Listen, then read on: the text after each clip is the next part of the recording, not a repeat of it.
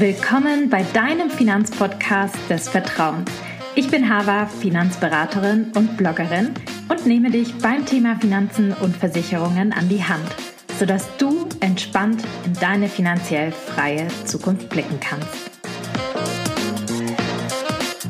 Hallo und herzlich willkommen zu einer neuen Podcast-Folge. Wie lange werde ich wohl leben? Eine sehr ungewöhnliche Frage, auf die es ja keine sichere Antwort gibt. Die Frage klingt zugegebenermaßen ziemlich philosophisch und in diesem Podcast geht es sehr primär um Finanzen und Versicherungen. Warum stelle ich dann trotzdem diese Frage? Viele Studien zeigen, dass die eigene Lebenserwartung und das Langlebigkeitsrisiko massiv unterschätzt werden. Wenn du die steigende Lebenserwartung nicht rechtzeitig bei deiner Planung der Altersvorsorge beachtest, kann das ja sehr schlimme Folgen haben und für dich kann es der Fall sein, dass vielleicht die Rente dann nicht ausreichen wird. Altersarmut ist dann leider vorprogrammiert. Deswegen möchte ich diese Woche im Podcast auf das Langlebigkeitsrisiko eingehen und auch wenn du dir selbst die Frage noch nicht gestellt hast, dich darauf aufmerksam machen und dir zeigen, wie du dich finanziell davor schützen kannst, wenn du länger lebst als erwartet. Also unbedingt dranbleiben, ein wichtiger Punkt in deiner Finanzplanung. Let's go! Langlebigkeitsrisiko, was ist das denn eigentlich? Damit du verstehst, welches Risiko wir alle in Bezug auf die Rente ausgesetzt sind, möchte ich dir zuerst erklären, was das Langlebigkeitsrisiko überhaupt ist. Das Langlebigkeitsrisiko ist quasi das Risiko, dass man länger lebt als erwartet und somit nicht ausreichend Kapital für die Rente zur Verfügung hat und nicht ausreichend vorgesorgt hat. Dabei kann natürlich jetzt ähm, niemand in die Zukunft blicken und man kann sich lediglich ja an Statistiken, die es gibt, orientieren. Aber für Versicherungen ist die Lebenserwartung super wichtig und ein wichtiger Faktor für die Berechnung von den Beitragshöhen beispielsweise von Lebensversicherungen. Die Lebenserwartung ist auch wichtig für die gesetzliche Rente, in die wir einbezahlen. Und auch dich sollte deine persönliche Lebenserwartung beschäftigen. Denn Fakt ist, unsere Lebenserwartung ist über die letzten Jahrzehnte wirklich enorm gestiegen. Das hat mehrere Gründe. Beispiel der medizinische Fortschritt, dass wir zweitens einen gesünderen Lebensstil haben, drittens auch bessere Arbeitsbedingungen und ein höheres Bildungsniveau insgesamt in Deutschland oder ich sage mal in den westlichen Regionen und einen wachsenden Wohlstand haben. Ja, wo ist denn dann hier das Problem, dass wir länger leben? Ähm, die gute Nachricht ist natürlich, dass wir alle insgesamt länger leben und damit auch mehr Zeit haben, die schönen Dinge des Lebens zu genießen. Doch mit der längeren Lebenserwartung kommt eben ein Problem auf uns zu, das viele von uns ja nicht so richtig auf dem Schirm haben und ich auch immer wieder in der Beratung sehe, überhaupt nicht mit einkalkulieren. Und das ist fatal. Ein langes Leben ist eben auch eine Frage des Geldes. Leider. Es gehört halt quasi auch Geld dazu, dass man ein lange gutes Leben führen kann. 2010 gab es in der gesetzlichen Rente auf 100 Rentenbeitragszahler schon 35 Pensionäre. 2050 wird eben auf diese selbe Anzahl an Beitragszahlern schon 60 Rentenbezieher quasi folgen und geben. Einfach gesagt bedeutet das, mehr Beitragszahler müssen mehr Rentner finanzieren. Unser umlagefinanziertes Rentensystem funktioniert deswegen nicht mehr wie früher. Die Konsequenzen für die gesetzliche Rentenversicherung sind massiv. Die monatliche Rentenleistung wird gesenkt und die Rentenbeiträge können angepasst werden. Auch über das Renteneintrittsalter wird ja wirklich massiv diskutiert und könnte sich natürlich von 67 verschieben, eventuell nach oben. Das weiß man noch nicht so genau. Ähm, kann natürlich in der Zukunft auch noch erhöht werden über die 70 hinaus. Können wir uns bei diesen Rahmenbedingungen wirklich auf die gesetzliche Rente verlassen? Nein. Also ich glaube, das habe ich schon oft genug im Podcast gesagt. Das Einzige, was positiv ist an der gesetzlichen Rente, weil es halt eine Rentenversicherung ist, ist, dass sie lebenslang die Rente ausbezahlt. Aber dir sollte bewusst sein, dass halt eben die Höhe deiner Rente sich auch verändern kann. Insbesondere auch Thema Inflation kann auch in den Jahren, wo du in der Rente bist, mal bei 10, 15 Prozent liegen, wie wir es aktuell sehen. Und deine über die Arbeitsjahre gesammelten Entgeltpunkte können auch ihren jetzigen Wert verlieren. Deshalb sollte man sich insgesamt da wirklich nicht drauf verlassen. Private Vorsorge ist da natürlich super, super wichtig, sage ich ja immer, immer wieder. Und ich möchte gleich mal so ein bisschen die Schritte wiederholen, wie man selber gut fürs Alter vorsorgen kann. Was ich aber halt super, super wichtig finde und worum es ja auch in dieser Podcast-Folge wirklich geht, ist halt das Thema Langlebigkeit mal mit reinzurechnen. Also wirklich zu gucken, selbst wenn ich irgendwie privat vorsorgen möchte, wird dieses Geld ausreichen, wenn ich eventuell deutlich älter werde, als wie ich jetzt kalkuliere. Viele kalkulieren viel zu kurz und viel zu wenig. Und es gibt aber eine Möglichkeit, wie man dieses Langlebigkeitsrisiko super einfach absichern kann. Diese Möglichkeit stelle ich dir gleich im Podcast natürlich vor. Es gibt im Prinzip drei Schritte, die du unbedingt machen solltest, um gut fürs Alter vorzusorgen. Erstmal Nummer eins, ermittle deinen Bedarf fürs Alter. Ganz, ganz wichtig. Bitte, bitte, jeder sollte das mal für sich machen. Nummer eins, was ist da wichtig? Dass man seine Lebenserwartung eben mal ausrechnet.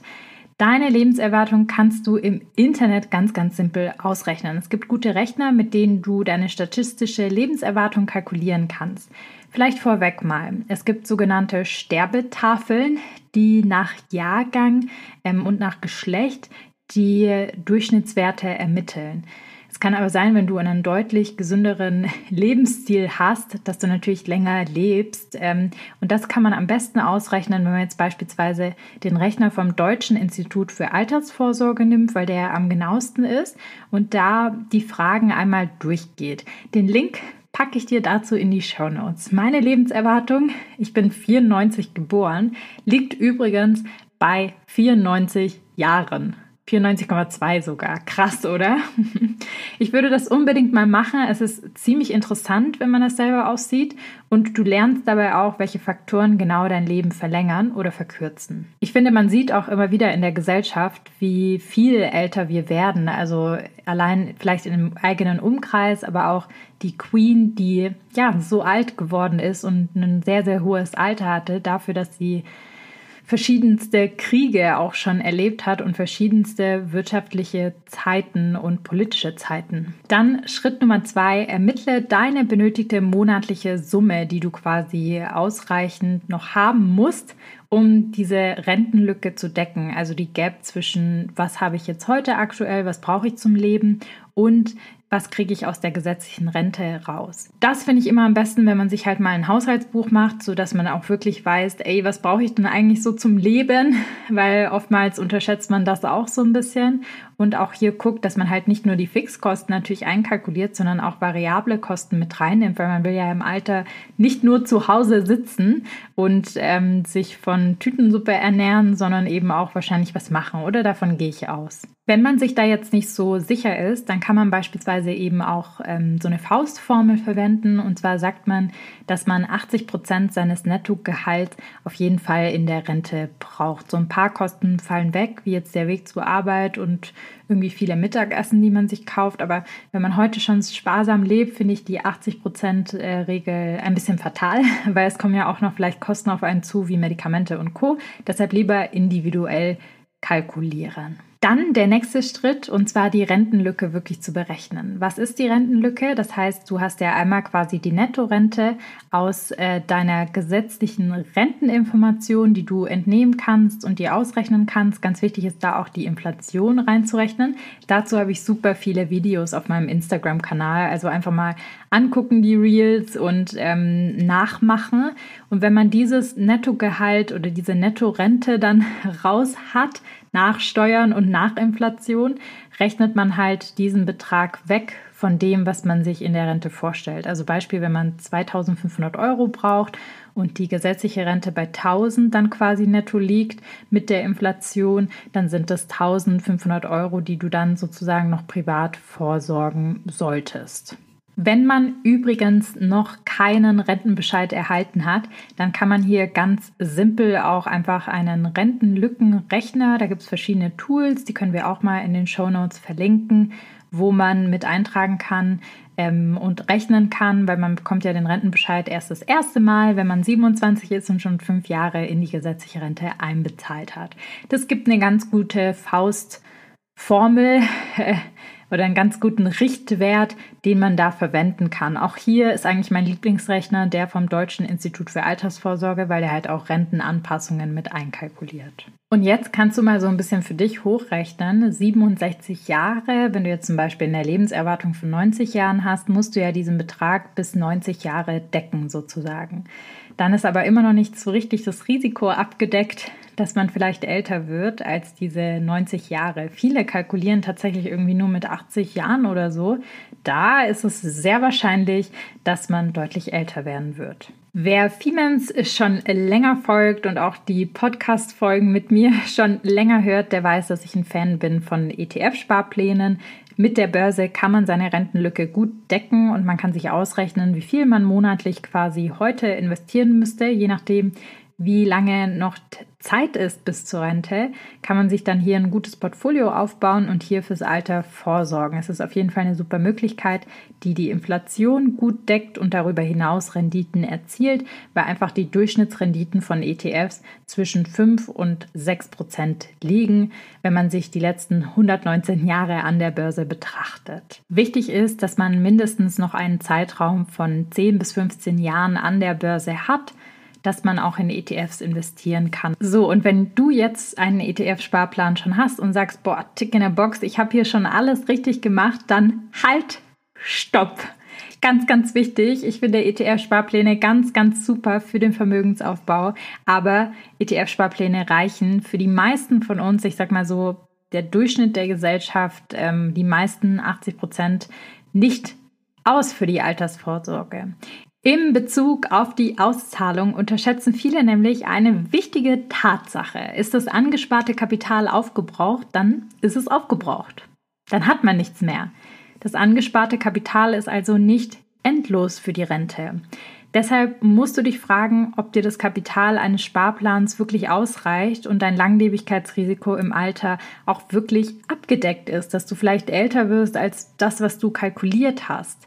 Als zusätzliches Standbein für die Altersvorsorge ist eben zum ETF-Sparplan eine ETF-Rentenversicherung super sinnvoll. Eine Rentenversicherung per se ist schon mal das einzige Produkt, was dein Langlebigkeitsrisiko abdecken kann. Warum ist das so? Mit einer ETF-Rentenversicherung bekommst du wirklich eine lebenslange Rente, unabhängig davon, ob dein Kapital aufgebraucht ist oder nicht. Damit schützt du also wirklich dich vor diesem Langlebigkeitsrisiko. Was ist jetzt eine ETF-Rentenversicherung? Das kannst du dir vorstellen wie eine Rentenversicherung, in der du aber investierst. Also ein ETF-Depot, in dem ein Rentenversicherungsmantel sozusagen drüber gelegt wird. In der Regel kannst du dort auch dein ETF-Depot frei wählen, also wie die ETFs zusammengestellt sind. Es gibt auch bestimmte Portfolien, die schon zusammengestellt sind. Wir machen das in der Finanzberatung mit unseren Kunden gemeinsam, dass wir halt gucken, je nach Risikoprofil, was Sinn macht auch für die Altersvorsorge, in welche Fonds man dann oder ETFs man investiert. Man hat die Möglichkeit, innerhalb einer ETF-Rentenversicherung auch in garantierte Anlagen zu investieren, also in den Garantiezinssatz. Das würde ich aber aktuell wirklich nicht empfehlen, weil der Garantiezins liegt bei 0,25 Prozent. Das deckt nicht die Inflation. Also hier kann kann man sich ruhig trauen, auch Geld anzulegen, genauso wie beim ETF-Sparplan. Das Schöne ist halt einfach dabei, du sicherst dir ganz nebenbei einfach eine lebenslange Rente und hast dieses Risiko komplett vom Tisch und für dich abgedeckt. Das ist so schön, insbesondere wenn man jetzt zum Beispiel eine Familie hat, möchte man später ja keine Last für diese Familie werden oder für irgendjemanden, sondern wirklich ausreichend vorgesorgt haben für sich selber. Wenn jetzt eben beispielsweise du eine ETF-Rentenversicherung hast und die verrentet hast, wirklich als monatliche Rente, dann ist es so, dass du diese Rente lebenslang ausbezahlt bekommst. Komme, was wolle. Auch wenn du länger lebst, auch wenn dein Kapital vielleicht komplett aufgebraucht ist. Das ist für mich wirklich der hauptausschlaggebendste Punkt, warum man eine private ETF-Rentenversicherung noch machen sollte und das für viele Sinn macht. Sie hat natürlich noch so ein paar andere Vorteile, über die wir gerade gesprochen haben. Du kannst die ETFs selber auswählen, du kannst auch immer switchen zwischen Garantieanlagen und ETFs kannst mit einer niedrigen Summe starten und auch deine quasi Sparsumme immer wieder anpassen hast auch Steuervorteile in der Rente, also in der Auszahlung. Auf die will ich jetzt aber hier nicht so tief eingehen. Bei mir ist wirklich dieses Thema Langlebigkeitsrisiko das aller, allerwichtigste, warum ich dieses Produkt so sinnvoll finde und warum andere wirklich mal drüber nachdenken sollten, ob sie ausreichend fürs Alter vorgesorgt haben und auch dieses Langlebigkeitsrisiko einkalkuliert haben. Nachteile gibt es natürlich auch. Du hast leicht höhere Effektivkosten als bei einem ETF-Sparplan und äh, es kann halt eben sein, dass du manchmal so ein bisschen gebunden bist, je nachdem, was für einen Tarif du nimmst, was die Ein- und Auszahlung anbelangt. Aber mittlerweile sind da die ETF-Rentenversicherer schon relativ flexibel geworden.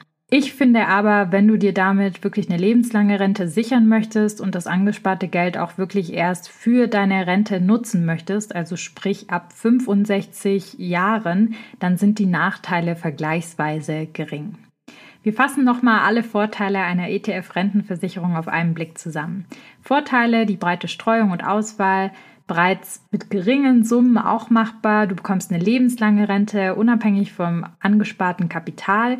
Du hast Steuervorteile in der Auszahlung und was auch super schön ist, den Entnahmeplan, also die Umschichtungen, bevor man in Rente geht, dass es nicht mehr schwankt, also aus dem ETF-Portfolio heraus, das übernimmt der Versicherer für dich. Das bedeutet auch Ablaufmanagement. Die Nachteile sind, dass es leicht höhere Kosten als beim ETF-Sparplan sind. Ganz ehrlich, ihr werdet nichts finden, was günstiger ist als ein ETF-Sparplan da draußen. Das gibt's nicht. ETF-Sparplan ist das günstigste, was es gibt. Und Nachteile, ein anderer Nachteil ist eben die geringe Flexibilität bei Ein- und Auszahlung.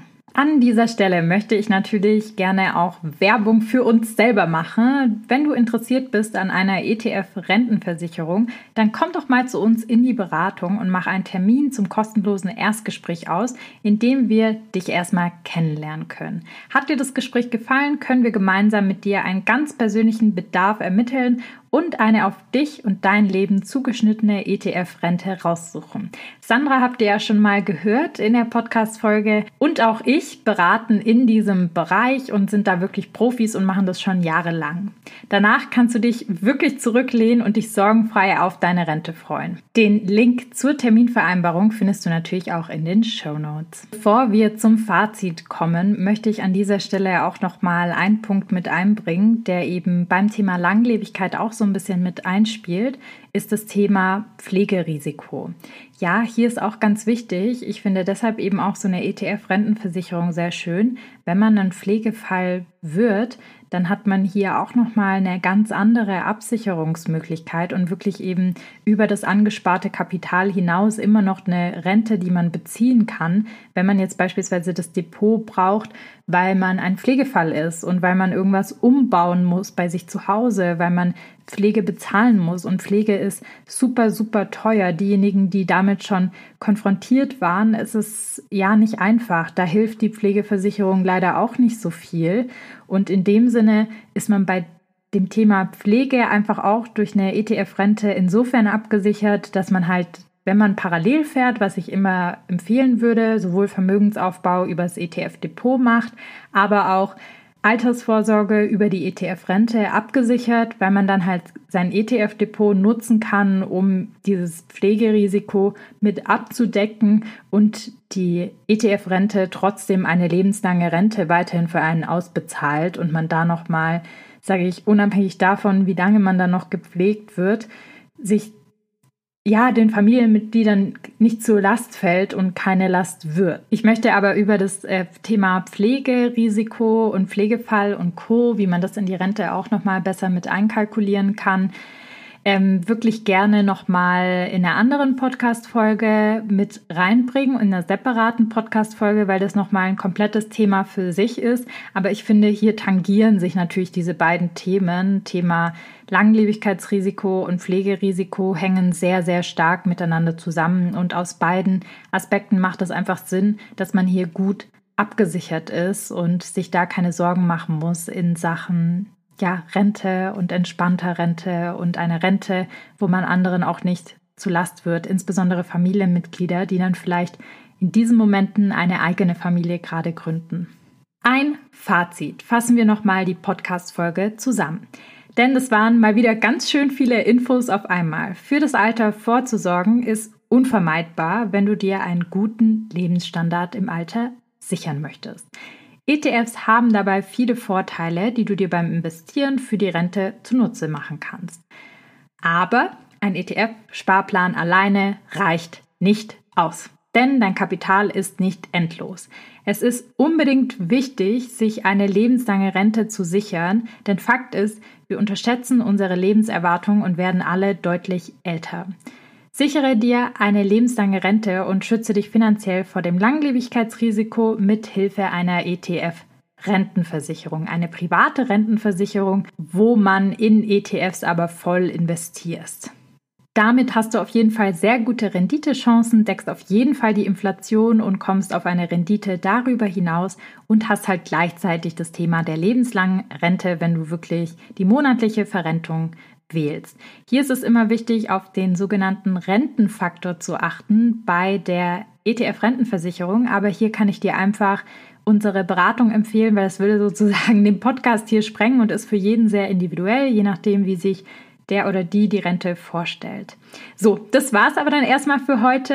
Ich freue mich, wenn ihr den Podcast gut fandet, ihn auch bewertet. Ähm, bewertet ihn gerne auf Apple Podcasts oder eben auf Spotify. Das hilft uns enorm dass wir weitere Podcast-Folgen auch produzieren und wir wissen, hey, ihr hört das und ihr findet das gut.